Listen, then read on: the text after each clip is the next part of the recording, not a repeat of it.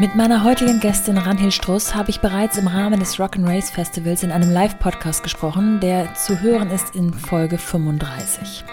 Ranhild hat selbst mit 23 Jahren aus dem Studium heraus ihre Personalentwicklung gegründet, nimmt sich dem Thema Entwicklung der eigenen Persönlichkeit mit Blick auf die richtige Berufswahl seit vielen, vielen Jahren an und berät mit ihrer Berufsberatung Struss und Klausen Menschen in sehr unterschiedlichen Lebenslagen aber eben auch eine ganze Menge Mütter, die in ihrem Beruf unzufrieden sind, denen der Wiedereinstieg bevorsteht, sich mit den neuen Begebenheiten nach dem Wiedereinstieg auseinandersetzen oder der Schritt in die Selbstständigkeit möglicherweise im Kopf herumschwirrt. Sie schaut sehr differenziert auf eine Menge Erfahrung zurück und so gab es auch nach unserem Gespräch viele, viele Fragen von euch, die ich Ranhild nun heute komprimiert stellen möchte. Dabei finde ich besonders wichtig, nochmal herauszuheben, dass sie ganz klar sagt, dass niemand in seinem Beruf unglücklich sein muss oder die Zähne zusammenbeißen soll. Man kann etwas ändern und es gibt einen richtigen Ort für jeden, an dem er sich wohlfühlt. Die Suche danach beginnt im Inneren selbst und so kommen von euch natürlich Fragen danach, wie man seinen Traumberuf findet, wie erfolgsversprechend eine Beratung bei Struss und Klausen wirklich ist, wie finde ich den Grund für meine Unzufriedenheit, warum bin ich gestresst und wie kann ich das ändern. Wie mache ich mich frei von negativen Meinungen aus meinem Umfeld oder sogar eigenen negativen Gedanken wie schlechtem Gewissen, Zeitdruck? Wie vereine ich das Muttersein und die Arbeit überhaupt? Geht das? Wir reden über Themen wie Selbstbestätigung, die man oft über den Job erntet, über Vergleiche und Bewertungen unter bzw. gegeneinander und natürlich über das Thema Selbstständigkeit.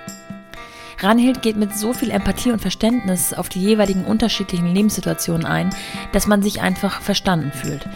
Neuerdings hat sie selbst einen Podcast, der von innen nach außen Struss und Klausen heißt und in dem sie mit ihrem Partner Johann Klausen auf unterschiedliche Themen und Fragestellungen eingeht. Unser Gespräch heute ist bei weitem nicht fertig geworden und es bleibt bei all dem natürlich deutlich zu sagen, dass man nur schwer konkrete Antworten und Aussagen treffen kann, ohne die individuellen Situationen der Fragenden ebenfalls zu kennen und einfließen zu lassen. Dennoch könnte ich Ranhild stundenlang zuhören und ziehe selbst sehr viel aus ihren Aussagen und Erfahrungen. Ich hoffe und bin gespannt, ob es euch genauso geht. Deswegen geht es jetzt direkt los mit The Bumpany und Ranhild Struss. Willkommen zu The Mumpany. Die Balance zwischen Baby und Business. Erstmal vielen Dank, dass du dir nochmal die Zeit genommen hast, um die ja. Hörerfragen zu beantworten, die wirklich ähm, en masse eingetrudelt sind. Und ich würde gerne als allererstes damit starten, ähm, herauszufinden, wie dieses Coaching bei euch eigentlich aussieht. Mit wem spricht man und was können die, mit denen man spricht? Also das Coaching ist ein festes Programm bei uns, mit dem wir starten. Wir haben einen sehr diagnostischen Ansatz. Das ja. heißt, wir bauen unser Coaching auf einer Persönlichkeitsanalyse auf. Und das funktioniert eigentlich immer ähnlich. Du bekommst Testverfahren zugeschickt, die du zu Hause beantwortest. Das sind psychometrische, psychologische Testverfahren. Dafür musst du dir schon ein paar Stunden Zeit nehmen. Wir stellen dir ganz viele Fragen im Voraus, um dich auch so ein bisschen einzustimmen auf diesen Tag und um uns dann die Gelegenheit zu geben, uns mit den vielen Informationen vorzubereiten. Dann kommst du einen ganzen Tag lang hierher, ja. wirst morgens begrüßt, sprichst mit deiner Beraterin oder deinem Berater, ähm, der oder die exklusiv für dich zuständig ist an dem Tag, also auch wirklich nichts anderes macht. Denn so eine Persönlichkeitsanalyse unterliegt natürlich auch ähm, ja, einem hohen Anspruch an äh, Qualität und Professionalität und einen Menschen in all seinen Facetten kennenzulernen, geht ja nicht mal eben so, sondern da ja. muss man sich wirklich konzentrieren. Und dann gibt es ein sehr ausführliches Interview und so persönlich gestaltete Module, in denen wir eben deinen inneren Fühl-, Denk- und Handlungsmustern immer mehr auf den Grund gehen. Da geht es auch um Werte, da geht es um Glaubenssätze, da geht es um innere Einstellungen zu dir selbst, zu anderen, zum Arbeiten, zum Leben. Also Karriereplanung ist immer auch Lebensplanung. Von daher beziehen wir dieses Coaching nie nur auf deine berufliche Frage.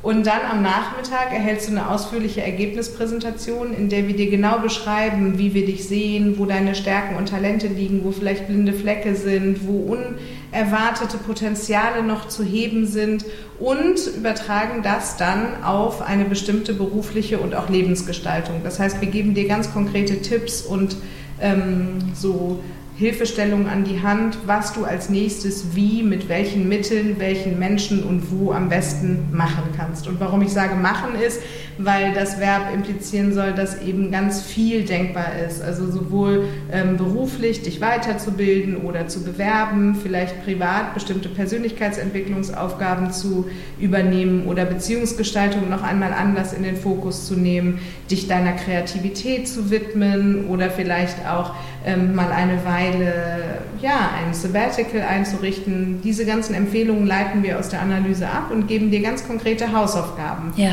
die du dann ein paar Monate erstmal in Eigenarbeit durcharbeitest äh, und im Anschluss ähm, an die Erledigung dieser Aufgaben gibt es ein Folgegespräch von ungefähr ein bis anderthalb Stunden, was in diesem Gesamtpaket auch noch mit inbegriffen ist.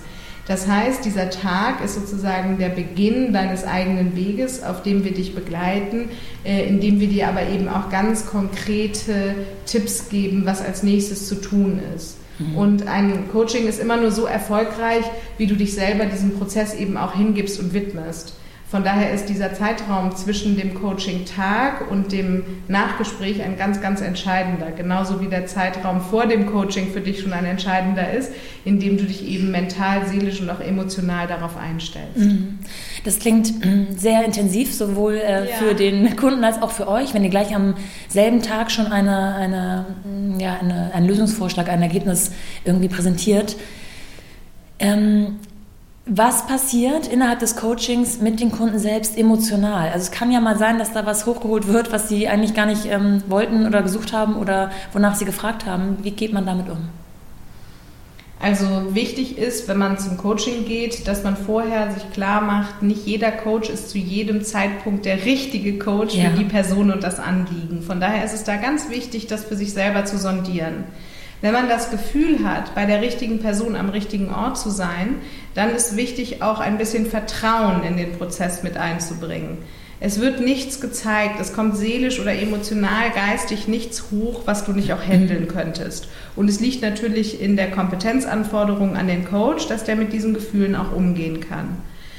Zweitens ist es auch wichtig, die Angst vor negativen Gefühlen einmal ein bisschen fallen zu lassen Negative Gefühle sind ja nichts per se Schlechtes, sondern sie sind zu sehen wie ein Wegweiser, dass du in irgendeiner Form entweder nicht in deinem Potenzial lebst oder nicht in der richtigen Passung lebst. Ja. Und wenn man das so betrachtet und es eben nicht zu hoch bewertet, dass man sich mal schlecht fühlt, sondern vielleicht mit Dankbarkeit darauf schaut, dass das innere System einen, einem einen Hinweis gibt, wo vielleicht noch Entwicklungspotenzial ist, dann kann man das Ganze viel freudiger und gestaltender angehen und braucht auch weniger Angst davor zu haben.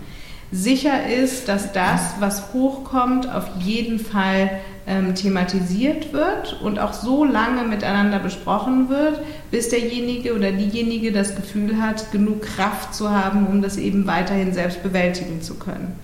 Und eventuell zeigen sich auch Dinge aus dem Unbewussten, die noch einer weiteren Begleitung ähm, bedarfen. Und da wird man dann auch entsprechende Experten empfehlen oder sich eben auch selbst drum kümmern. Mhm. Die Angst vor negativen Gefühlen, glaube ich, liegt auch darin, dass äh, wir, wenn wir Unsicherheit erfahren, ein hohes Kontrollbedürfnis haben, um dagegen anzuwirken. Ne? Und so ist das ja auch mit dem Coaching. Es gibt total viele Leute, die zu uns kommen mit so einem ganz diffusen Gefühl von irgendwas stimmt nicht. Und dann rufen die uns an und sagen, ja, ich weiß gar nicht, ob ich schon zum Coaching kommen kann. Ich kann mein Anliegen gar nicht genau formulieren. Ja. Ich fühle mich nur irgendwie doof. Ja. Und dann äh, erklären wir immer wieder, dass es gar nicht darum geht, dass man das Anliegen schon ganz konkret formuliert. Es ist nur wichtig, dass man die Gefühle, die man gerade hat, beschreiben kann. Denn Gefühle sind eben Wegweiser dahin, äh, dass wir im Unbewussten genau danach forschen, worum es jetzt eigentlich gerade geht. Und dann ist das erste Anliegen fürs Coaching, ein Anliegen zu klären. Ja. Und dafür sind wir ja da. Also das Wichtige ist zu erkennen, dass eben dieses diffuse Gefühl eigentlich nur darin begründet liegt, dass es vielleicht einen Anteil deiner Persönlichkeit gibt, den du noch nicht en Detail verstanden oder durchleuchtet hast. Das sind äh, die sogenannten blinden Flecken oder die unbewussten Muster. Du musst dir das vorstellen wie so ein Betriebssystem, nach dem du funktionierst. Und manchmal äh, ist das leider auch auf Autopilot ja. geschaltet. Und dafür sind wir da, äh, als außenstehende Person eine tiefgreifende Persönlichkeitsanalyse vorzunehmen, die dir eben bewusster macht, nach welchen inneren ähm, Ursache-Wirkung-Ketten du eigentlich handelst. Und dieses diffuse Gefühl kann auf jeden Fall aufgelöst werden, denn mit der Persönlichkeit ist es gar nicht so, dass das einfach so ein ganz komplexes System ist, was niemand durchschaut und was irgendwie total erratisch an der einen oder anderen Stelle impuls- oder affektgesteuert handelt oder in Depressionen geht oder ähnliches, sondern man kann dieses System analysieren. Man kann seine Ursache-Wirkung-Prinzipien sehr gut verstehen. Dafür ähm, ist zum Beispiel wichtig, die Handlungsmotivation eines Menschen zu verstehen oder zu verstehen, mit welcher Brille er eigentlich auf die Welt schaut. Und das kann man ganz systematisch machen. Also dieses diffuse Gefühl von, oh, ich habe Unsicherheit, weil ich das alles gar nicht genau beschreiben und pinpointen kann, das können wir auf jeden Fall auflösen. Mhm. Jetzt ist es natürlich auch eine ähm, Investition, zu euch zu kommen. Auf Kennst du das, kennst du die Frage nach dem Erfolgsversprechen? Auf jeden Fall. Das schließt sich da ja direkt an. Äh, wenn wir Unsicherheit haben, dann wollen wir eine Ergebnissicherheit, ja. weil eine Ergebnissicherheit auch eine Form von Kontrolle ist. Ja? ja? Und es ist natürlich, und das zeigt ja diese Angst auch, ein Akt der Hingabe, sich in den Prozess der Persönlichkeitsentwicklung zu begeben. Ähm, das Erfolgsversprechen ist in der Form aber ähm, auf jeden Fall zu geben, als dass man ja selber Verantwortung für den Prozess übernehmen kann. Also wenn du in ein Coaching gehst mit der Erwartung, dass der andere für dich die Probleme löst, dann wird das auf jeden Fall das erste Anliegen im Coaching ja. sein, denn letztendlich ist ja jeder für sich selbst und für sein eigenes Glück verantwortlich. Aber was ganz wichtig ist in, diesem, in dieser Frage nach dem Erfolgsversprechen, ist in die eigene Kraft zu vertrauen und ähm, dir klar zu machen, dass wenn du dich schon mal auf den Weg begibst, über so ein Coaching nachzudenken, dann hast du schon eine ganz relevante innere Entscheidung getroffen, nämlich, dass irgendwie die Ist-Situation nicht deiner gefühlten Soll-Situation entspricht. Ja. Irgendwas ist einfach nicht auf dem kongruenten Weg. Und das ist ja schon eine, ein ganz großer Erfolg, dass du an die Stelle gekommen bist, dir das selber zu erlauben, mhm. mal drüber nachzudenken, ob und wie du was ändern kannst. Und ähm, ein Erfolgsversprechen zu geben ist schwierig, weil das natürlich immer an die Erwartung geknüpft ist, die jemand an das Coaching hat. Und deshalb ist die erste Frage für dich, wenn du überlegst, so ein Coaching zu machen, was genau ist denn eigentlich meine Erwartung? Also was ist meine Motivation, ein Coaching ähm, in Anspruch zu nehmen? Und das fragen wir übrigens auch vorher ab. Und sollten wir in den Aufgaben, die du vorher erledigst, merken, dass deine Erwartung entweder total überzogen ist oder dich von der eigenen Verantwortung freisprechen möchte, dann rufen wir auch nochmal an vorher. Ne? Mhm. Dann klären wir das auch nochmal. Eine ausführliche Persönlichkeitsanalyse zu durchlaufen, ist immer ein Erfolg. Das ist immer ein Zufriedenheitsgefühl danach. Es gibt keinen einzigen Kunden oder Kundin, die in dem Aspekt hier unzufrieden herausgegangen ist bis jetzt. Weil in dem Moment, wo du merkst und ein Bewusstsein darüber erlangst, wie du eigentlich im Innen funktionierst, hast du ja automatisch ein sehr viel größeres Gefühl der Selbstwirksamkeit, weil du endlich weißt, wo du ansetzen kannst. Weil eben dieses diffuse Gefühl von irgendwas stimmt nicht und ich weiß gar nicht, wo ich beginnen soll, das löst sich auf. Also du hast auf einmal wieder das Gefühl von Empowerment und von Stärke und von irgendwie so ähm, einer Art von Kontrolle, dass du eben merkst, hey, ich kann was verändern, ich mhm. sitze am Drücker. Das heißt, dieses diffuse Gefühl wird in Klarheit aufgelöst und das ist schon mal ein Erfolg. Und ähm, du hast auf jeden Fall wieder die Chance, dann so einen Blick für die Fülle, die Lösung, die Möglichkeit und die Zukunft zu entwickeln, die positiv ist. Und das an sich ist ein Erfolg. Wozu wir neigen, ist Erfolg daran festzumachen, dass man das Ergebnis schon im Nachhinein kennt.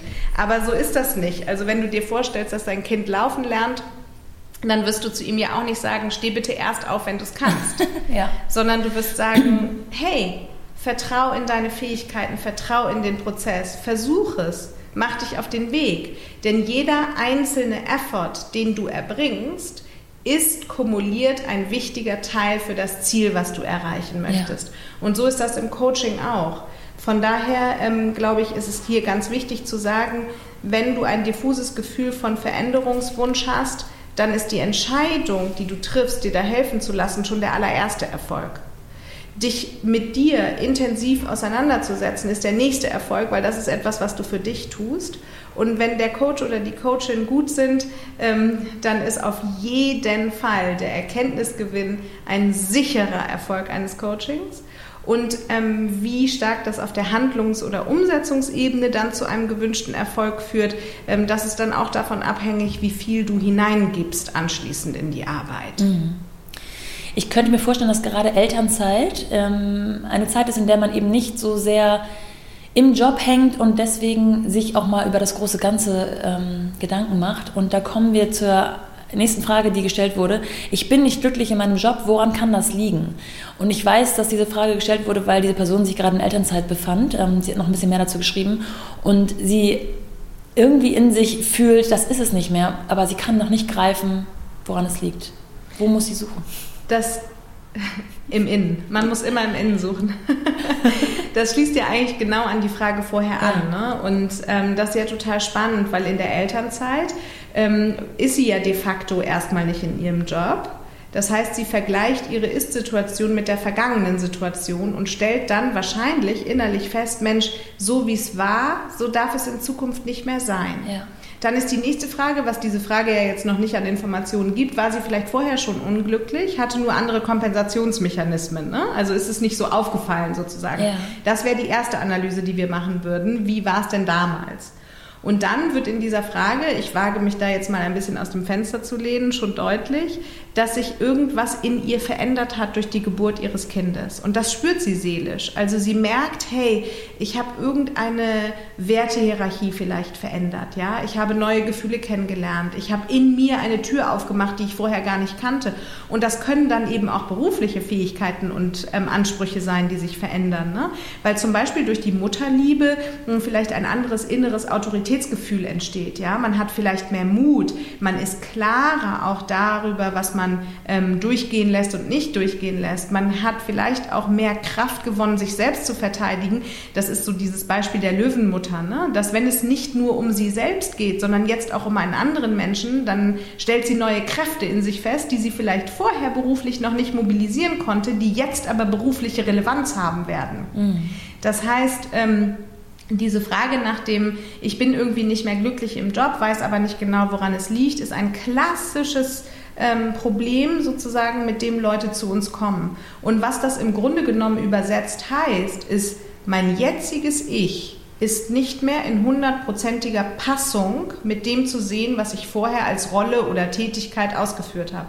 Und da muss man jetzt mal so ganz systemisch sagen, wenn man links hier, ich äh, halte meine Hand hier hin, um das zu visualisieren, wenn man links die Person hat und rechts den Job, dann ja. ist ähm, der Job äh, ja nicht nur eine Aufgabe, sondern das ist auch eine Stelle, das ist eine bestimmte Ressourcenanspruchshaltung, das ist ein Unternehmen, das ist ein Produkt, das ist eine Dienstleistung, das sind Kollegen, ähm, das ist eine bestimmte Atmosphäre, das ist eine bestimmte Struktur. Also ein Job an sich ist ja nicht irgendwie so ein eindimensionales Ding, sondern da spielen ganz unterschiedliche Faktoren eine Rolle. So, das heißt, wir haben links die Person, rechts den Job. Wir müssen beides analysieren, um zu gucken, wo besteht die Passung und wo besteht äh, jetzt das zu viel Unzufriedenheitsgefühl. Vielleicht ist es eben nur eine Frage der zeitlichen äh, Anspruchshaltung des Jobs. Ja? Vielleicht ist es aber auch eine Frage der Werteorientierung. Vielleicht ist es eine Frage ähm, der Aufgabe, weil vielleicht die Fähigkeiten und Talente sich gefühlt verändert haben. Wir müssen erstmal genau analysieren, wer war die Person vorher in ihrem Selbstbild und wer ist sie jetzt? Wie ist sie gewachsen? Was hat sie jetzt für neue Ansprüche ans Leben? Wie stellen sich ihre Werte dar? Und das muss man dann mit dem Job vergleichen und dafür muss man den auch analysieren. Manchmal liegt es auch gar nicht daran, dass der Job das Problem ist, sondern dass vielleicht ähm, der Raum, den der Job einnehmen soll, nicht mehr passt in das Wertegefüge. Das ist so ein komplexes Puzzle, dass wir erstmal alle Einzelteile auseinandernehmen müssen. Was ich sicher sagen kann, ist, dass wir definieren können für dein jetziges Ich, was für eine Art von Stelle, mit was für einem Umfang, mit was für einem Inhalt, mit welchen Menschen, in welcher Struktur im Moment für dich die richtige wäre, der mhm. richtige wäre. Und was wir auch ganz klar sagen können, ist, ähm, welche innere Arbeit äh, musst du sozusagen leisten, damit du das Gefühl der Zufriedenheit erlangen kannst. Was wir häufig in der Beratung haben, äh, sind Mütter, die ähm, zwar eigentlich den Job gut finden, aber die Rolle, die sie damals eingenommen haben, jetzt mit der Mutterrolle nur schwer ähm, vereinen können, weil natürlich der Job, so wie man ihn vorher ausgeführt hat, quasi 100 Prozent der Kraft zur Verfügung hatte und die Rolle ja auch quasi eine der wenigen war, die man im Leben ausgefüllt hat und jetzt mit der Mutterrolle natürlich nicht automatisch irgendwie 200 Prozent Kraft zur Verfügung yeah. stehen, sodass man alles genauso weitermachen kann wie bisher. Und da geht es dann eben darum, dass es manchmal auch innere Anpassungsarbeit, dass es Akzeptanzarbeit äh, nötig macht, um wieder ein Gefühl der Zufriedenheit zu erlangen. Ne? Und das kann man aber ganz genau analysieren. Warum ich da auch so ein bisschen ins Reden komme, ist, weil es mir immer leid tut, solche Hörerinnenfragen nicht hinreichend inhaltlich beantworten zu können, weil ich ja die Person nicht kenne. Ja, natürlich. Ne? Also ähm, es gibt Leute, die eben sagen, hey, ich war vorher in einem Konzern, der jetzt, da ich ein Kind habe, mit meinen Werten nicht mehr übereinstimmt, weil durch die Liebe zu meinem Kind mir eben ähm, äh, Werte wie Nachhaltigkeit, soziale Gerechtigkeit und ähnliches wichtiger werden, weil ich auf einmal in den Fokus genommen habe, in was für einer Welt ich mein Kind eigentlich aufwachsen sehen möchte und auch meinen Beitrag dazu jetzt individuell fühlen kann, was mir vorher vielleicht gar nicht so bewusst war. Ähm, wir haben das auch sehr häufig, dass Mütter eben sagen, hey, das, was ich am Anfang dachte, als ich meine Wiedereinkehr in den Job verhandelt habe, wie ich sein würde, das stimmt einfach gar nicht. Ich habe mich durch meine neue Rolle, durch die Liebe, durch die neue Beziehungsqualität mit meiner Partnerin oder meinem Partner einfach so verändert, äh, dass ich inzwischen auch eine andere Erwartungs- und Anspruchshaltung an den Job habe. Ne? Also wenn man nicht mehr glücklich ist, sollte man sich als allererstes sagen, hey, das ist ein Zustand, den ich nicht aushalten muss. Es gibt für jeden den richtigen Platz. Es gibt für jeden die Funktion, die Stelle, die Umgebung, die zu dem Zeitpunkt, zu dem Identitätsgefühl im Innen passt. Mhm. Das heißt, ähm, ich darf diesen Anspruch haben, Zufriedenheit zu spüren. Wir dürfen nur nicht den Fehler machen, diesen Zufriedenheitsanspruch zu sehr nur in die Jobfrage zu kippen, weil wir da das Gefühl haben, Kontrolle übernehmen zu können. Ne? Also im joblichen Bereich haben wir häufig das Gefühl, dass wir schnell Dinge ändern können, weil das so eine Funktionalität irgendwie hat. Ne? Ah ja, dann schraube ich an der Stundenzahl, dann schraube ich an der Aufgabe, dann schraube ich an der Verantwortung, dann mache ich einen crossfunktionalen Wechsel. Diese Kontrollillusion führt manchmal dazu, dass wir unseren Blick in der Frage nach Zufriedenheit auch ein bisschen zu sehr auf den Job richten und zu wenig auf andere Lebensbereiche. Ja. Und deshalb schauen wir uns in der Beratung bei so einer Frage dann auch immer alle anderen Lebensbereiche an. Ne? Weil das ist so eine klassische Abwehrstrategie von Verschiebung, ja? dass wir zum Beispiel also wir haben das häufiger, dass zum Beispiel Frauen sagen, oh Mann, äh, irgendwie vorher waren wir in unserer Beziehung gleichberechtigt und jetzt äh, bin ich in Elternzeit und es ist irgendwie auf einmal ganz klar, äh, dass ich auch irgendwie alle Haushaltssachen übernehme und mich um alle sozialen Aspekte kümmere und so. Und ähm, äh, wenn man dann näher zuhört, merkt man, dass eben die Verschiebung insofern stattfindet, als dass der Frust auf die Familienrolle dann auf den Job übertragen wird. Und solche ähm, kleinen Sherlock Holmes-Aufgaben, die müssen wir dann in der Beratung wirklich sehr detailliert ähm, Unternehmen, bevor wir eine Empfehlung aussprechen, weil es natürlich jetzt auch nicht cool wäre, am Job was zu ändern, wenn das Problem da nicht liegt. Ne? Ja, ja. Also dann äh, hast du irgendwie in zwei, drei Monaten genau äh, den gleichen Frust nochmal. Ja.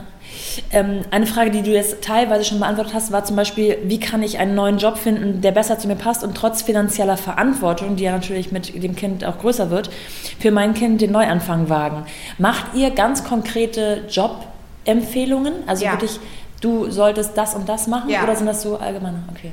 Genau, also es sind zwei verschiedene Bereiche. Das eine ist, dass wir ähm, Funktionen benennen, ne? Rollen, ähm, tatsächliche Stellenbeschreibungen ah, ja. ähm, benennen. Und auf der anderen Seite geben wir aber auch ganz klare Auskunft darüber, was wir glauben, in was für einem Umfeld und mit was für einem Umfang das stattfinden sollte. Also es kann ja auch sein, mm, dass du eine Rolle wahrgenommen hast in einem Unternehmen, in dem ähm, eine amerikanische Up-or-Out-Struktur herrschte, wahnsinnig viel Wettbewerbsgedanke, äh, du viel reisen musstest und ähm, äh, es unter Vollzeit nicht zu machen war. Ja.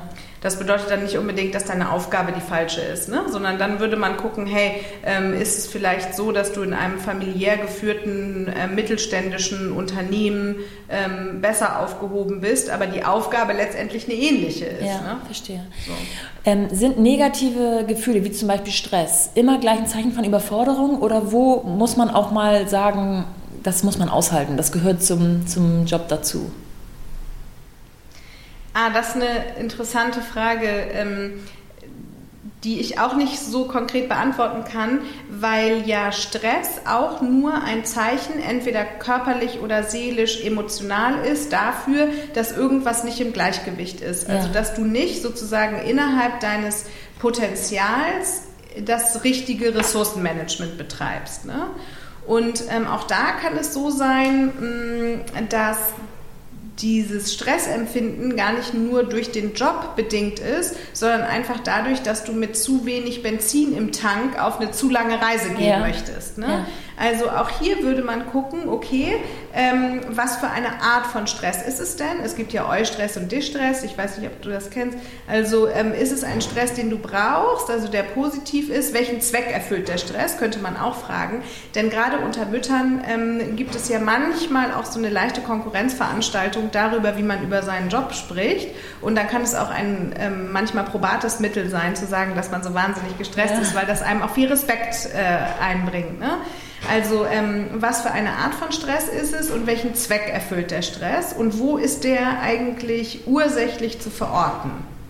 Manchmal liegt das auch nur daran, dass du ähm, ein schlechtes Zeitmanagement hast und dein Commute zum Job sozusagen zu lang ist für die Kita-Öffnungszeiten und ja. dass du da durch den Tüdel kommst. Ja? ja? Manchmal kann es eine fachliche Überforderung sein. Es kann eine Drucküberforderung sein, dass auf der Beziehungsebene vielleicht mehr von dir verlangt wird, als du denkst, dass du leisten könntest. Es kann aber auch total selbstgemachter Stress sein, dahingehend, dass du mit deinem inneren Antreiber immer alles perfekt machen zu wollen, schlichtweg an deine Ressourcenkapazitäten äh, Grenzen kommst. Mhm. Ja? Also ähm, ich glaube nicht, dass man etwas aushalten muss, was einem nicht gut tut. Ich glaube, wenn es einem nicht gut tut, dann ist das das sichere Zeichen dafür, dass man was verändern muss. Das heißt aber auch nicht unbedingt immer nur, dass ich in meinem Verhalten oder in den äußeren Umständen was ändern muss. Es kann ja auch sein, dass ich meine Einstellung mhm. ändern muss. Also, dass ich vielleicht mit einer anderen Erwartungshaltung an mich herangehe, die ich anpassen muss an meine neue Lebenssituation. Mhm. Ähm, ich finde es gerade so ein bisschen schade, dass ich keine von deinen Fragen äh, so richtig konkret beantworten kann, ähm, weil das natürlich schwierig ist, wenn man die Person nicht kennt. Ja, ne? ähm, weil Stress ja erstens unterschiedlich empfunden wird und zweitens auch ähm, unterschiedlich äh, attribuiert ist und aus unterschiedlichen Gründen entsteht. Ne? Es kann ja auch einfach eine physische ähm, Überforderung sein, dass du so oft nachts aufstehst, dass du hormonell einfach aus der ähm, Balance kommst, sodass es im Grunde genommen weniger um die äußeren Faktoren geht, die dann Stress verursachen, als mehr ähm, darin begründet liegt, dass du einfach innerlich nicht mehr ähm, gut aufgestellt mhm. bist, mhm. kräftetechnisch. Ne? Mhm. Ähm, was ich aber sicher sagen kann, und das ist dann auch eine sehr konkrete Antwort, natürlich gibt es in jeder Lebensphase kurzfristige Stressperioden. Wenn allerdings die Stressoren deine Bewältigungsressourcen nachhaltig überfordern und übersteigen, dann musst du was ändern. Und das sollte auch der Anspruch sein. Niemand muss etwas aushalten, was ihm nicht gut tut. Also da bin ich ganz klar. Ja. Das würdest du deinem Kind ja auch nicht raten. Also sagen wir mal, dein Kind hat Stress in der Schule dann ja. würdest du ja auch nicht sagen, reiß dich zusammen, verdammt nochmal, ja. sondern du würdest nach Lösungen suchen. Du würdest gucken, ah, was genau überfordert dich? Ja? Ist es vielleicht der Lärmpegel oder ist es die schlichte Zeit, die du ja. mit Schule verbringst oder ist es der Stoff? Müssen wir vielleicht an unserer Abendroutine etwas ändern, damit du einen erholsameren Schlaf hast? Äh, ernährst du dich in der Schule richtig? Ja? Also lauter solche Fragen. Du würdest als Mutter ja sofort auf die Suche gehen und das finde ich so interessant bei der Beratung von Müttern, wenn man mit ihnen einen Perspektivwechsel vornimmt, nämlich genau dahingehend, dass man ein ähnliches Problem sozusagen auf das Kind überträgt und sie dann nach Lösungen fragt, dann werden Mütter extrem kreativ, weil die Liebe am Steuer sitzt weil sie ihr Kind mit dem Auge der Liebe und mit dem potenzialorientierten, stärkenorientierten und schützenden, großzügigen, langmütigen Auge betrachten. Und ähm, für sich selbst machen sie das häufig nicht. Also für sich selbst ist es so, dass sie sich innerlich immer noch mal die Bratpfanne über den Schädel ziehen, weil sie ständig einen Mangelblick haben, weil sie ständig sagen, du schaffst irgendwas nicht, andere sind besser, warum bist du nicht so flott, andere gründen in der Elternzeit, warum machst du das nicht? Also ständig wird mit dem inneren Dialog auf den Mangel verwiesen. Und deshalb finde ich diesen Perspektivwechsel so total wichtig, ja. sich mal zu fragen, was würdest du denn deinem eigenen Kind raten? Ja, Schöne, schönes Beispiel. Kommen wir zum heutigen Supporter dieser Folge und das ist, wie schon letzte Woche kennengelernt, Brain Effect. Ich gebe zu, Stress den Kampf anzusagen und das Bewusstsein der Menschen für die Bedeutung von Mental Health größer und 2021 zu einem guten Jahr zu machen. Ja, da war ich schon mal gecatcht und so habe ich mir die Produkte von Brain Effect mal genauer angesehen. Brain Effect ist ein Startup aus Berlin, die sich zum Ziel gemacht haben, Ernährung neu zu denken. Sie entwickeln innovatives Mindfood und bieten digitale Coachings für jede Lebenslage an. Konkret heißt das, sie bieten hochwertige Supplements mit smarten Nährstoffkombinationen für die Bereiche Wohlbefinden, Regeneration und Schlaf an. Dabei versprechen sie, dass ihre Produkte echte Gamechanger sind, die mentale Gesundheit supporten und so helfen, die eigenen Ziele fokussiert zu erreichen. Letzte Woche habe ich euch ja bereits das Sleep Spray genauer vorgestellt, das mit seinem eigenen Melatoningehalt vor allem beim Ein-, aber auch beim Durchschlafen hilft.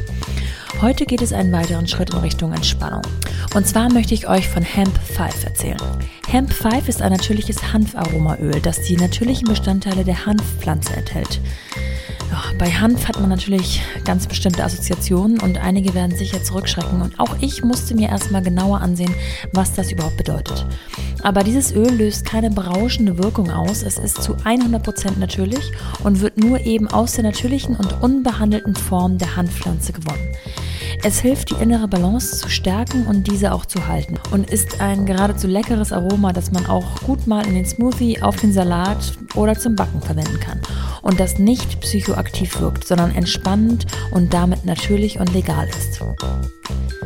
Der 20% Rabattcode MUMPANY20 gilt nach wie vor auf Einzelprodukte für den Online-Shop auf www.brain-effect.com, wo ihr euch auch noch einige weitere Produkte von Brain Effect ansehen könnt.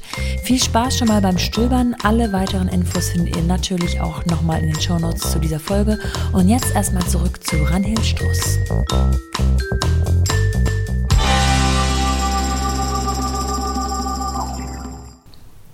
Viele der Hörerinnen, die mir geschrieben haben, arbeiten zurzeit in Teilzeit ähm, und werden eigentlich mit dem Pensum, das sie leisten müssen, tagsüber nicht fertig und haben dann das Problem, dass sie zu Hause mit dem Kind nicht so richtig abschalten können und sich aufs Kind einlassen können, sondern immer mit einem Auge noch auf die E-Mails äh, gucken oder noch irgendwas anderes zu tun haben. Das betrifft jetzt gar nicht mal nur Frauen, die in Teilzeit arbeiten, glaube ich, das kann auch andere ähm, Berufssituationen sein das hat ja auch viel mit dem Mindset zu tun und mit dem, wie man daran geht und was man sozusagen sich zumutet. Ähm ja, und mit der Erwartungshaltung, die man eine bestimmte an eine bestimmte Rollenausfüllung hat. Ne? Ja. Was wir merken ist, dass im beruflichen Kontext oft die Anpassung nicht stattgefunden hat an die neue Situation, was die eigene Erwartung an sich selbst betrifft.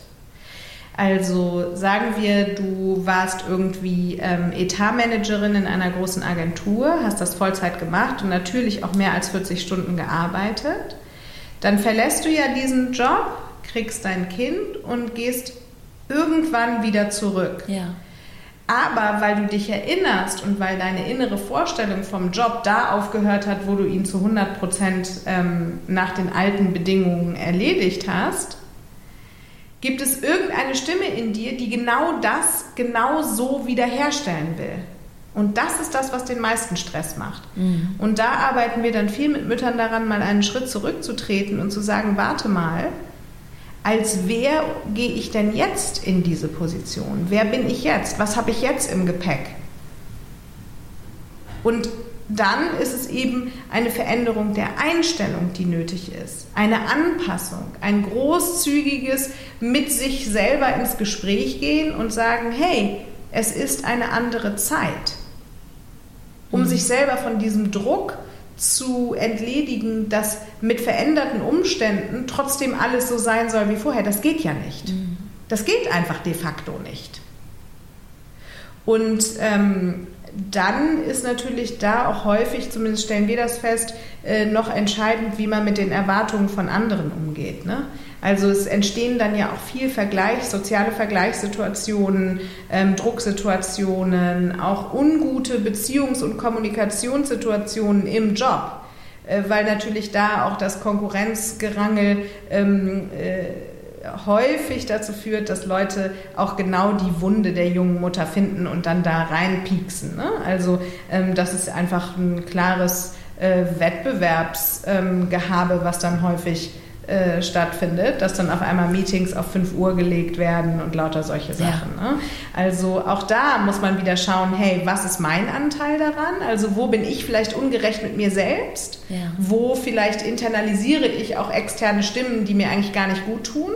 Wo bin ich vielleicht auch ungeklärt mit mir selbst und versuche ständig irgendwas zu beweisen oder mich zu rechtfertigen? Also da stellen wir immer wieder fest, dass eben der Selbstwert einer jungen Mutter doch noch einmal auf eher stabile und unabhängige neue Füße gestellt werden muss, damit sie nicht dauernd das Gefühl hat, sich schämen zu müssen, rechtfertigen zu müssen oder entschuldigen zu müssen, sondern dass sie mit Stolz und Freude und innerer Zufriedenheit und Souveränität auch über ihre neue Rolle sprechen kann. Mhm. Das auf jeden Fall ähm, spielt dabei auch noch eine Rolle, sich zu, äh, anzuschauen, warum habe ich denn den Stress? Ne? Sind das nur meine inneren Stimmen? Sind es äußere Stimmen? Ähm, sind es vielleicht auch Ungeklärtheiten in mir selbst? Also es ist auch total natürlich und da finde ich, äh, muss man auch mal so ein bisschen Erwartungsdruck rausnehmen. Es ist total natürlich, ähm, dass man konfligierende Stimmen in sich hat, sagen wir. Ne? Also, ähm, dass man immer noch genau die gleiche Karrierefrau sein will wie vorher und eine perfekte Mutter. So, mhm. das ähm, äh, ist mit den Bedingungen, die man daran knüpft, so meistens nicht zu erledigen. Und da geht es darum, diese Bedingungen zu verändern, die Parameter zu verändern, um einfach innerlich auch, wir nennen das Ambiguitätstoleranz zu entwickeln. Ja. Also die Fähigkeit eben auch zwei Stimmen von zwei verschiedenen Persönlichkeitsanteilen, die man hat, nebeneinander stehen zu lassen, ne? ohne dann irgendwie in die Verdrängung zu gehen oder in die Übertreibung, in die Idealisierung, in die Abwertung oder ähnliche Abwehrmechanismen, die für die Psyche im Grunde genommen nicht so besonders tauglich sind. Ja. Das Thema schlechtes Gewissen wird auch immer wieder mhm. angesprochen und zwar ähm, nicht nur auf den Job bezogen, sondern eben auch auf das Kind oder andersrum nicht nur auf das Kind, sondern auch auf den Job. Die Frauen, die mir geschrieben haben, wussten, dass sie äh, das nicht haben müssen und trotzdem konnten sie sich davon nicht frei machen. Mhm. Was ratet ihr diesen Frauen? Also wir nehmen da ganz stark auseinander, was das Gewissen eigentlich sagt. Das Gewissen ist ja häufig so ein Über-Ich. Das heißt, ähm, dass äh, die innere Stimme von was man muss, was man soll, was sich gehört, sehr laut wird auf der einen Seite und auf der anderen Seite sind das häufig internalisierte Erwartungen von anderen. Ähm, so dass äh, zum Beispiel äh, man das Gefühl hat, sich in irgendeiner Form vor irgendjemandem verteidigen zu müssen, dem man nicht gerecht wird. Das kann man selbst sein und das können andere sein. Deshalb nehmen wir dann mit diesen Frauen ganz ähm, stark auseinander, wem glaubst du nicht gerecht zu werden? Welchem Anspruch genügst du nicht? Und das sind häufig ganz alte Stimmen. Also ähm, was ja psychologisch gesehen beim Arbeitskontext irgendwie so faszinierend ist, ist, dass ähm, wenn es darum geht, das Verhältnis zu Vorgesetzten auseinanderzunehmen, dann kommt man ziemlich schnell auch äh, in das Verhältnis zu den eigenen Eltern, ne? weil das psychische natürlich auf eine Autoritätsperson ähm, meist ein bisschen so reagiert, wie die ursprünglichen Autoritätspersonen auch wahrgenommen wurden oder das Verhältnis ja. gestaltet wurde. Ne? Und ähm, dann geht es eben da darum, das als Chance zu sehen, wirklich alte Glaubensmuster auch aufzulösen. Ne? Also innere Stimmen, begrenzende Glaubenssätze, Überzeugungen, die einem schaden, vielleicht auch mal loszuwerden. Denn häufig ist ein schlechtes Gewissen so begründet, dass man gar nicht genau merkt, welche Stimmen da ja. eigentlich am Werk sind. Und da möchte ich nochmal auf diese inneren Antreiber zurückkommen. Ähm, wenn du zum Beispiel den inneren Antreiber hast, sei gefällig, also ne, ich muss es immer allen recht machen, sagt deine innere Stimme, ähm, dann ist das etwas, was sehr stark in deiner Kindheit begründet liegt, warum du nämlich äh, sozusagen dachtest, eine Existenzberechtigung zu haben, nämlich indem du besonders lieb und anpassungsfähig bist. Mhm. Und wenn du nun dann auf einmal zwei verschiedene Anspruchsgruppen in deinem Leben hast, bei denen dieser Antreiber wirkt, nämlich mach deinem Kind alles recht und mach deinem Chef alles recht oder deiner Chefin, ähm, dann entsteht natürlich eine innere Zerrissenheit. Ne? So. Ja.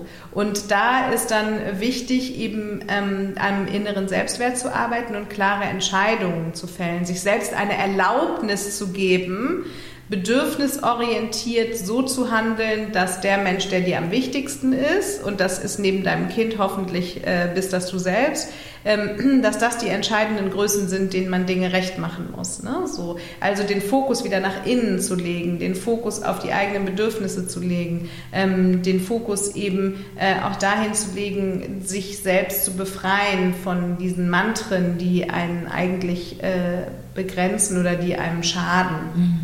Und das, das geht wirklich ums Bewusstsein. Ne? Also wenn du zum Beispiel mh, hm, jetzt dich da wiedererkennst, dass du das Gefühl hast, oh, ich werde allem nicht gerecht, dann ist es meistens so, dass du dir selbst nicht gerecht wirst, weil du dir selbst nicht genug Zeit genommen hast, dir zu überlegen, was ist mir denn am wichtigsten? Was sind denn meine Prioritäten?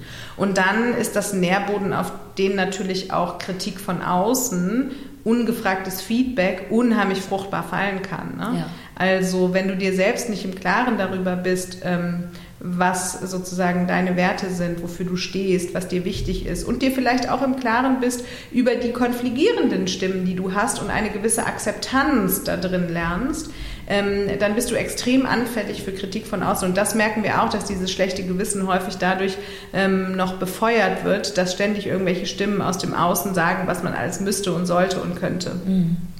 Also kann man durch die Arbeit an dem Inneren, an seinem Selbstbewusstsein auch die Widerstandskraft stärken. Total. Ein unabhängiger, guter Selbstwert zeichnet sich vor allen Dingen dadurch aus, dass du dich nicht schämst, dich nicht rechtfertigen oder entschuldigen möchtest. und das heißt übrigens nicht, dass du mit allem immer sicher sein musst. Es ist total in Ordnung zu sagen, ähm, ich möchte eine gute Mutter sein und manchmal bin ich einfach auch genervt. Ich möchte eine gute Arbeitnehmerin, eine gute Arbeitgeberin sein und manchmal habe ich einfach keinen Bock, weil ich, weil ich es wichtiger finde, mit meinem Kind ähm, Ahornblätter in die Blumenpresse ja. zu legen. ja. Und das, äh, es ist okay, im Innen Streit zu haben. Ich meine, ähm, jeder, der irgendwie mal ähm, was weiß ich, eine Diät machen wollte, kennt konfligierende Stimmen. Ja, ich will abnehmen und ich habe Lust auf Schokolade. Mhm. Jeder, der sich vorgenommen hat, Sport zu machen, kennt das. Ja, das sind die Ambiguitäten, die normal sind. Und das heißt, ein guter Selbstwert heißt nicht, dass du bei allem eine klare Entscheidung triffst. Ein guter Selbstwert heißt auch, dass du diese Konflikte in dir kennst und dich damit versöhnst und das in Ordnung ist. Mhm. Das ist in Ordnung zu sagen, ich bin auf dem Weg. Was ist, wenn der Selbstwert vor allem durch den äh, früher mal sehr gut gemachten Job definiert wird, einem das jetzt in der Elternzeit irgendwo entzogen wird, also auch diese Bestätigung einem fehlt und man deswegen schwankt? Mhm. Ein guter Selbstwert sollte nie nur auf ein oder zwei Säulen aufbauen. Also dann würde man daran arbeiten, vielleicht das Licht in die Ecken des Charakters zu ähm, leuchten, in denen man auch noch selbstwertstärkende Komponenten finden kann. Ähm, es ist tatsächlich so, dass ein Selbstwert lange in sein oder ein Selbstwertgefühl, sagen wir mal lieber, lange in seiner Güte gar nicht in Frage gestellt wird, weil die Säule, die ihn ähm, stützt, ausreichend bedient wird. Dann fällt gar nicht auf, dass da noch Säulen fehlen. Mhm. Aber es gibt immer viele verschiedene Lebensbereiche, aus denen man Selbstwert generieren kann. Und was dafür vor allen Dingen wichtig ist, ist eben Selbstfürsorge zu betreiben und sich diese ähm, Gebiete mal anzuschauen. Ne? Es ist wirklich so, dass in der Überstrapazierung des beruflichen Erfolges leider sehr viele ganz entscheidende Aspekte ähm, der Persönlichkeit vernachlässigt werden, die mehr als Grund genug sind, einen positiven Selbstwert zu haben. Mhm. Gehen hier manchmal auch Mütter raus, mit denen ihr zusammen feststellt, dass sie eigentlich aktuell gar nicht arbeiten wollen? Ja. Und wenn man es sich leisten kann, das ist ja ein großer Punkt in dem äh, Fall, ist dann auch tatsächlich eure Empfehlung zu sagen, macht Elternzeit oder nehmt euch die Zeit für euch oder für die Kinder? Also das kann ich so nicht sagen, weil manche Dinge, die wir wollen, sind nicht unbedingt die Dinge, die wir brauchen. Also der Wunsch eigentlich nicht arbeiten zu wollen, kann ja auch ein Ausdruck von Überforderung sein. Es ist eine spannende Beratungssituation für uns, weil das äh, sozusagen eine mm, sich widersprechende Zielstellung ist, mit der die Leute hierher kommen. Ne? Also dann äh, hierher kommen und sagen, ich bin einfach nicht happy mit meinem Job, ich brauche irgendwie einen neuen Job. Äh, und dann als Beraterin äh, ackerst du dich dann ab, eine mögliche Funktion, eine Stelle, eine Aufgabe zu finden, die passt. Wenn allerdings das eigentliche Bedürfnis ist, seine Ruhe zu haben und gar nicht arbeiten zu wollen, aber das gesellschaftlich als so wenig akzeptiert zu finden, dass man sich nicht traut, diesen Wunsch auszusprechen, dann ist das ein Bereich, den ich gerade angesprochen habe, von inneren konfligierenden Stimmen. Und was wir dann machen, ist das aufzudecken. Und dann als nächstes zu schauen, was ist denn die Motivation, nicht arbeiten zu wollen. Es geht ja nie um ein Sachziel, es geht nie um das definierte Ziel, sondern es geht immer darum, ähm, motivational zu verstehen, was für ein Gefühl du eigentlich kreieren möchtest. Mhm. Möchtest du von einem Schmerz weg oder möchtest du zu einer Freude hin? Vielleicht möchtest du von einem Schmerz weg, weil du eigentlich nie gerne gearbeitet hast, zumindest nicht in dem Job, den du hattest. Ja. Also ich glaube, dass jeder gerne arbeitet, wenn der Job zu ihm passt. Äh, und dann ist das jetzt sozusagen die willkommene Entschuldigung. Dann willst du weg von einem Schmerz. Vielleicht möchtest du aber auch ein Gefühl der Ruhe und der Ausgeglichenheit kreieren. Vielleicht hast du auch festgestellt, dass du deshalb im Moment nicht in einem unternehmerischen Kontext erwerbstätig sein möchtest, weil du eigentlich die Mutterrolle auf eine ganz besonders neue, andere Art ausführen möchtest, als dir das bis jetzt so vorgeschwebt äh, ist. Das ist ja häufig auch eine Beziehungsfrage. Ne? Wie hat man das in der Beziehung geklärt? Worauf hat man sich geeinigt? Was ist möglich? Ne? Darf man seine Meinung auch ändern? Ähm, auf jeden Fall thematisieren wir das. Äh, schwierig wird es immer nur, wenn man es bewertet. Ich bewerte das überhaupt nicht. Also ähm, wenn man nicht arbeiten möchte und ähm, das sozusagen aus voller Überzeugung mit der richtigen Motivation die totale Berechtigung äh, im Leben hat, ja, ist doch nicht mein Bier darüber zu urteilen. Mhm. Das steht hier gar nicht zur Debatte, sondern es geht darum, mit der Klientin genau das Setting herauszufinden, in dem sie sagen kann, ich bin zufrieden und glücklich, ich lebe das Leben, was ich bewusst wähle und bin dankbar dafür. Das ist das Ziel, mhm. nichts anderes. Und da geht es nicht darum, äh, dass das immer über Arbeit oder immer über Muttersein oder immer über Sport oder immer über irgendwas anderes hergestellt werden muss, sondern dass es eine individuelle Zusammenstellung der einzelnen Lebensbereiche und deren Gestaltung, die für das individuelle Glück einer Person ähm, äh, dann entsprechend sortiert werden müssen. Und das ist immer auch eine Frage der partnerschaftlichen Abstimmung. Mhm. Jetzt hast du gerade zum Halbsatz gesagt, du bewertest nicht. Das ist ja auch ein großer Teil deines ähm, Berufs, erstmal nicht zu bewerten, um dann ein gesamtes Ergebnis zu finden. Das würde der gesamten Gesellschaft, glaube ich, auch ganz gut tun, wenn weniger bewertet würde. Wie kann man das lernen, weniger zu bewerten? Auch schon so im Kleinen, im Umkreis, im Freundeskreis, im Alltag? Also wenn du das ähm, innere Bedürfnis hast zu bewerten, dann hat das meistens was mit Abwertung zu tun oder mit Erhö Überhöhung. Ne? Ja. Also du sagst entweder etwas ist sehr gut oder schlecht. Und ähm, wenn du etwas schlecht findest, dann ist es meistens so, dass es dich in irgendeiner Form betrifft, sonst hättest du es gar nicht bewerten müssen. Also uns trifft nur, was uns betrifft, sagt man ja so schön mit Kritik. Ne? Ja. Wir stimmen auch immer nur der Kritik zu, der wir innerlich irgendwie auch eine Berechtigung geben. Ähm, und äh, wenn du äh, bewertest, dann ist es häufig so, ähm, dass das in dir eine Information liefert, die für deine eigene Seelenentwicklung eigentlich wichtig ist. Also warum sonst solltest du es bewerten? Warum sollte es dich aufregen, wenn eine Mutter ihr Kind erst um fünf aus der Kita abholt? Versus warum solltest du dich darüber echauffieren, ähm, dass eine Mutter nicht möchte, dass das Kind in der Kita ist und es zu Hause vegan bekocht oder wie auch ja. immer? Warum ist das dein Bier? Ja, nur dann, wenn es innerlich dich darauf aufmerksam macht, dass du selber noch Entwicklungsbedarf hast. Das heißt, eigentlich ist es total spannend und eine schöne Gelegenheit, ähm, sich die Bereiche, Inhalte, Personen, Umstände, die man meint bewerten zu müssen, mal ganz genau anzuschauen, weil da liegt immer eine verborgene Message für dich selber drin. Sei es, dass das Anteile sind, die du selber hast, aber an dir nicht magst Sei es, dass es Anteile sind, die du gerne ausleben würdest, aber die dir abtrainiert wurden, wo dein Über-Ich, ne, diese kritische innere Stimme dir sagt, das darfst du nicht. Oder vielleicht ist es auch etwas, ähm, worauf du neidisch bist. Mhm. Und deshalb ist eine Bewertung oder zumindest das Bedürfnis zu bewerten erstmal ein ganz schöner Indikator, bei dir selber auf die Suche zu gehen. Umgekehrt, wenn du bewertet wirst, dann ähm, würde ich äh, dir als allererstes raten, mal zu gucken, ob das nicht auch Selbstaussage vom anderen ist. Ne? gemäß dessen, was ich gerade Ja, gesagt ja. habe. Also da liegt immer auch Selbstaussage drin. Denn warum stört's dich, müsste man fragen.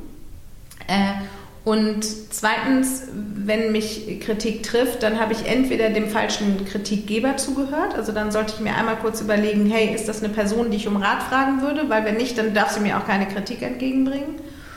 Und zweitens gebe ich ihr vielleicht zu viel Raum, weil ich im Innen noch zu ungeklärt bin. Ne? So.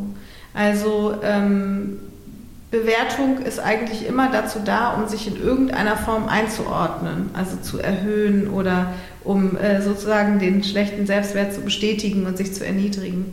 Und ähm, deshalb ist das immer eine Ego-Sprache, die da spricht. Wir können uns alle nicht davor ähm, schützen. Das passiert immer wieder, weil wir natürlich auch äh, im sozialen Gefüge das Bedürfnis haben, unseren Platz zu sichern, so, ne?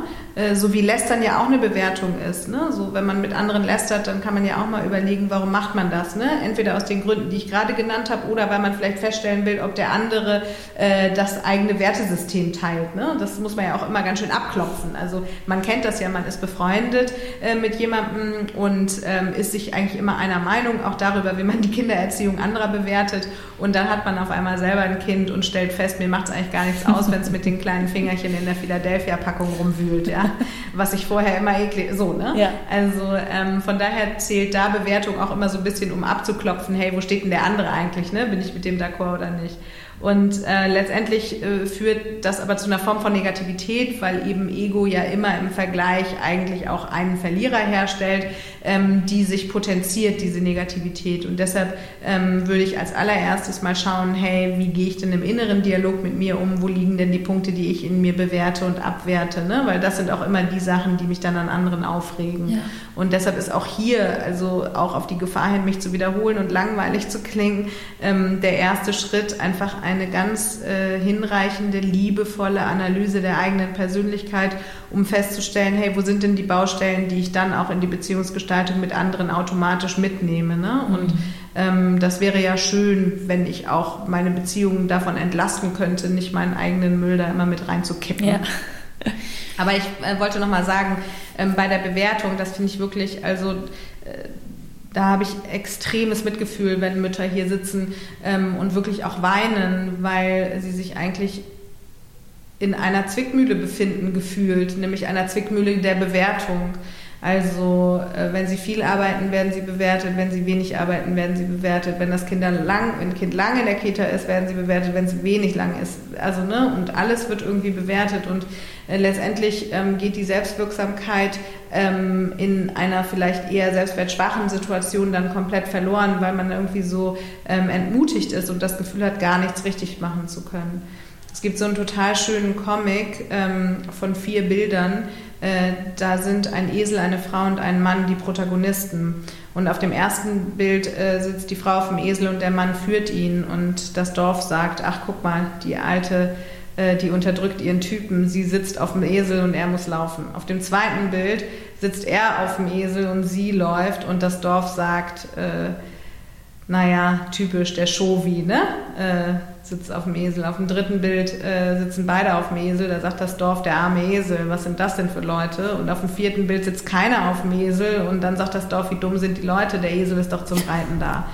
Und dieses Bild finde ich deshalb ähm, so schön, weil das, finde ich, die Lage vieler Mütter ganz gut beschreibt. Egal, was du machst, es wird Leute geben, die es bewerten, weil das eine sehr sensible Situation ist, in der eigentlich kaum jemand wirklich mit sich so geklärt ist, dass er eben die Großzügigkeit und Souveränität besitzt, nicht zu bewerten. Das heißt, es wird immer irgendjemanden geben, der seinen eigenen Komplex auf dich überträgt. So machen wir es ja selber auch. Ähm, und deshalb ist es hier von so großer Wichtigkeit, eben nicht den Stimmen im Außen so viel ähm, Gewicht zu geben und quasi innen immer sich zu überlegen, wie man mit äh, Marianne X und Petra Y äh, spricht, sondern ähm, das Wichtige ist, den Fokus auf den inneren Dialog zu verschieben und eben daran zu arbeiten, mit sich geklärt zu sein. Das heißt nicht, dass man findet, alles richtig machen zu müssen, aber das bedeutet, dass man auch mit seinen Wunden und mit seinen kleinen Shortcomings okay ist, ja, dass man eben großzügig sagt, ja, Ich bin mir selber auch unsicher, ob ich mein Kind eigentlich fleischlos oder mit Fleisch ernähren soll. Ich weiß es manchmal nicht. Ich bin mir manchmal unsicher, ähm, wie viel ich eigentlich arbeiten sollte. Ich bin mir auch manchmal unsicher, ob das meinem ersten Kind genauso gut tut wie mit meinem zweiten oder ob ich nicht jetzt was anders machen möchte. Ähm, äh, ein guter Selbstwert heißt nicht, dass man alles weiß, sondern dass man sieht, was man nicht weiß und damit dann einigermaßen großzügig mit sich selber umgeht, sodass man eben auch die Bewertung der anderen aushebeln kann. Ja. Und generell sollten wir weniger bewerten. Also ähm, gerade wenn es um Frauen-Empowerment geht, ist das Allerwichtigste, dass wir mal aufhören, immer darüber zu urteilen, was gut und richtig und falsch und schlecht mhm. ist. Ich merke schon, wir könnten noch über ganz viele andere Themen und weitere Fragen und so weiter sprechen. Es gibt noch eine Abschlussfrage, die nicht ganz unwichtig ist für die Hörerinnen dieses Podcasts, denn viele von denen sind selbstständig oder wollen es sein. Und ähm, ich glaube nicht, dass man die mal eben beantworten kann, aber vielleicht können wir sie anschneiden. Habe ich das Zeug zur Selbstständigkeit auch als Mutter? Ich glaube, da geht es auch ganz viel um, um diese Extrameile, die man für die Selbstständigkeit gehen muss. Und du als Selbstständige, seit Ewigkeiten hätte ich was gesagt, kannst das ähm, sehr gut nachempfinden und auch sicherlich erklären. Dein Gehirn ist eine Art Computer, der immer versucht, dir die Antwort auf die Frage zu liefern, die du stellst. Und eine Ob-Frage kann dein Gehirn nicht beantworten, weil es keine selbst eigenständig denkende Identität ist, die Lösungen für dich produziert, sondern das machst du in deinem Gesamtsystem. Das heißt, wenn du dich fragst, ob du das Zeug zur Selbstständigkeit hast, dann wirst du dich im Kreis drehen. Das wirst du kennen. Also wenn du dir diese Frage schon gestellt hast, dann wirst du dich jetzt darin wiedererkennen, dass du sie, sie immer wieder stellst, aber keine Lösung findest, mhm. ähm, weil die Frage falsch gestellt ist. Ja. Mm, tausche mal das Ob durch ein Wie aus. Also frage dich mal, wie könnte ich selbstständig sein? Dann hat dein Gehirn richtig Lust, Lösungen zu suchen, weil es potenzialorientiert in deinem inneren Kämmerlein danach suchen kann, ähm, äh, welches Potenzial, Talente, welche Fähigkeiten, welche Stärken dich dazu vielleicht ähm, befähigen könnten. Und du wirst dann auch automatisch die Frage nach den Umständen, also unter welchen Umständen bin ich selbstständig? Wie sieht eine Selbstständigkeit, wie sähe die aus, damit ich happy wäre?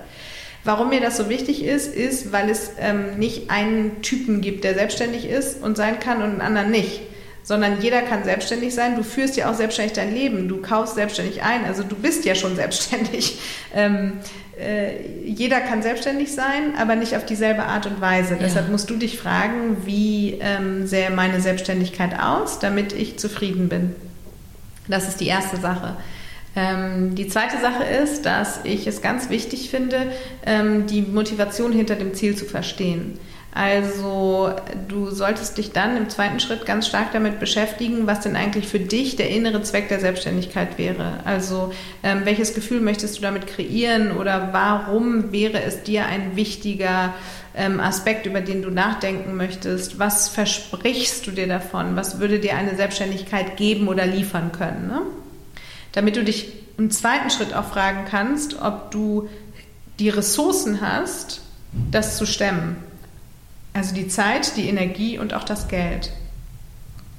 Und das Dritte, was ich an diesem äh, Satz äh, lustig finde, ist, ähm, dass es eine sehr große Auskunft äh, über den inneren Dialog der Fragestellerin gibt, weil sie ja sagt, auch wenn ich Mutter bin. Und auch hier ist es wieder wichtig, auf die Sprache zu achten, denn deine Sprache formt ja deine Gedanken bzw. spiegelt deine Gedanken wieder und deine Gedanken steuern automatisch deine Gefühle. Das heißt, du bringst dich automatisch mit bestimmten Fragen, die du stellst, schon in einen gewissen Gefühlszustand. Und wenn du sagst, habe ich das Zeug zur Selbstständigkeit, auch wenn ich Mutter bin, dann machst du schon direkt einen ganz großen inneren Konflikt auf. Du könntest den Satz ja geradezu umformulieren und sagen, ähm, ich will selbstständig sein, aber ich bin Mutter. Und damit ähm, äh, brichst du sozusagen schon ähm, ein bestimmtes Potenzial in dir ab, weil du Gegensätze konstruierst. Mhm. Und hier würde man jetzt äh, dieser ähm, Konstruktion von entweder oder mal ein bisschen auf den Weg ähm, oder da, da, würde man sich auf den Weg machen, die unter die Lupe zu nehmen, um aus dem Entweder-Oder ein vielleicht sowohl als auch, ja. ein und und am Ende ein beides zu machen. Ja. Denn als Selbstständige ähm, bist du ja nicht nur erwerbstätig, sondern du bist ja jetzt schon selbstständige Mutter. Also es ist ja nicht so, als würde da jemand ständig neben dir stehen und dir sagen, so jetzt machst du mal das und jetzt nimmst du mal die Windel X und jetzt machst du mal Y, sondern das, da bist du ja schon selbstständig. Mhm. Es ist also überhaupt kein Gegensatz. Und das äh, müsste man auflösen. Also, und deshalb würde ich diese Frage anders formulieren, nämlich, ähm, wie würde ich als Mutter selbstständig sein, um das Ziel, was ich mit der Selbstständigkeit verbinde und die Ziele, die ich auf der Ressourcenebene damit ins Auge fasse, zu erreichen. Ja. Und dann kannst du ins Brainstorming gehen und was total wichtig ist, das ist mir für meine Arbeit immer so wichtig auch zu sagen, ähm, das ist nicht so, dass du in der Badewanne sitzt und auf einmal einen Heureka-Moment hast, sondern sich diesen Fragen zu widmen bedeutet, dir Zeit nehmen zu müssen am besten schreibst du die Dinge auf und machst sie sichtbar. Es ist ganz wichtig, dass du mit deinen Gedanken in einen Prozess einsteigen kannst, der sich weiterentwickelt. Und wenn du dir immer dieselbe Frage stellst, aber nie die möglichen Antworten, die du darauf im Innen kreierst, im Brainstorming irgendwie mal schriftlich verfasst oder in irgendeine andere Form von ähm, visuellem Erleben oder so bringst, dann gehen deine Gedanken nicht weiter. Dann fängst du immer wieder von vorne an und diese Situation werden Mütter auch kennen. Also nimm dir heute ein Buch, setz dich hin und fang an, bestimmte Fragen schriftlich zu beantworten. Mach Mindmaps, fertige Zeichnungen an, lass deiner Kreativität freien Lauf, sodass du morgen, wenn du das gleiche Buch aufschlägst, nicht wieder von neuem beginnen musst, sondern mit dem, was du dann schon siehst, weiterarbeiten kannst. Und so entsteht dann eben eine Entwicklung. So kannst du ähm, wieder in dein Self-Empowerment kommen, indem du eben ähm, deine Gedanken zu weiteren Gedanken verarbeitest und langfristig besser in der Lage sein wirst, die vielen Informationen, die du im Innen generierst und im Außen sammelst, äh, in Bezug auf dein eigenes Potenzial und deine derzeitige Lebenssituation bewerten zu können. Mhm. Und nur wenn du das kannst, kannst du eine Entscheidung treffen. Und das Witzige ist, äh, man vergisst es immer wieder, wer nicht entscheidet, der handelt nicht. Das heißt, diesen Prozess der Entscheidungsfindung, dem musst du ähm, Zeit, Ressourcen, Mühe, Liebe widmen, damit du am Anschluss in die Handlung gehen kannst. Du kannst diesen Schritt nicht überspringen. Ich habe eine Menge jetzt zu tun in meinem Kopf auf jeden Fall. ähm, ich schließe das Ganze mit dieser Idee der, des Buches Zettel und Stift. Ich bin auch ein Mensch, der da ganz viel ähm, darüber arbeitet, sich was zu visualisieren. Tatsächlich, ich kann das sehr gut nachvollziehen. Ähm, ich danke dir sehr, dass du dir die Zeit genommen hast nochmal. Ähm ja, vielen Dank. Es tut mir leid, dass das immer so ein bisschen im Abstrakten bleibt. Äh, es ist einfach so stark abhängig von dem individuellen Lebensweg, dem individuellen ja. Potenzial, der individuellen Persönlichkeit mit all den Stärken, Talenten, ähm, vielleicht Glaubenssätzen, Werten, Visionen, ähm, dass man eben nicht solche Fragen hinreichend, ähm, zufriedenstellend für alle gleichzeitig beantworten kann. Ähm, das tut mir immer leid, aber auf der anderen Seite hoffe ich, ein paar Anregungen gegeben zu haben, wie man vielleicht das innere Denken doch nochmal in eine andere Richtung lenken kann und wie man vielleicht den inneren Mut aufbringen kann, sich diesem Prozess jetzt mal wirklich selbstbestimmt zu widmen. Es muss auch nicht immer ein professioneller Coach sein, der einen dabei unterstützt. Also man kann diese Gedanken ähm, sehr gut eine Weile für sich selber sortieren und dann mit Menschen darüber sprechen, ähm, die einen aus dem Umfeld sehr gut kennen mhm. und die aber auch in der Fragestellung, die man hat, vielleicht eine Kompetenz aufweisen. Ne? Weil nicht jeder, der einen mag, ähm, hat immer einen guten Ratschlag für ein bestimmtes Sachthema. Von daher ähm, ist auch gar nicht unbedingt nötig, zu einem Coach zu gehen, sondern die Schwarmintelligenz kann man vielleicht auch im Freundeskreis und in der Beziehung und im Familienkreis nutzen. Ja, sehr schön. Ich möchte auf jeden Fall Mut dazu machen, ähm, sich auf den Weg nach innen zu begeben und diese Reise äh, der Entdeckung ähm, anzugehen, weil die wirklich so unfassbar wertvoll ist. Das ist schon ein Prozess und es dauert Zeit und es kostet auch manchmal Kraft, ähm, aber es führt zu einer irren Entfaltung von Freude und Kraft und Lust. Und äh, das kann ich wirklich sicher sagen, das habe ich hundertfach beobachtet und dazu möchte ich einfach Mut machen. Ja, das kann man auch spüren. Ranhild, mit dieser konkreten Handlungsidee, dem Zettel und dem Stift, möchte ich unser Gespräch für heute beenden. Ich weiß, dass wir noch viel mehr besprechen könnten und es noch so viele weitere Fragen gibt da draußen, die herumschwirren, aber ich danke dir für deine Zeit.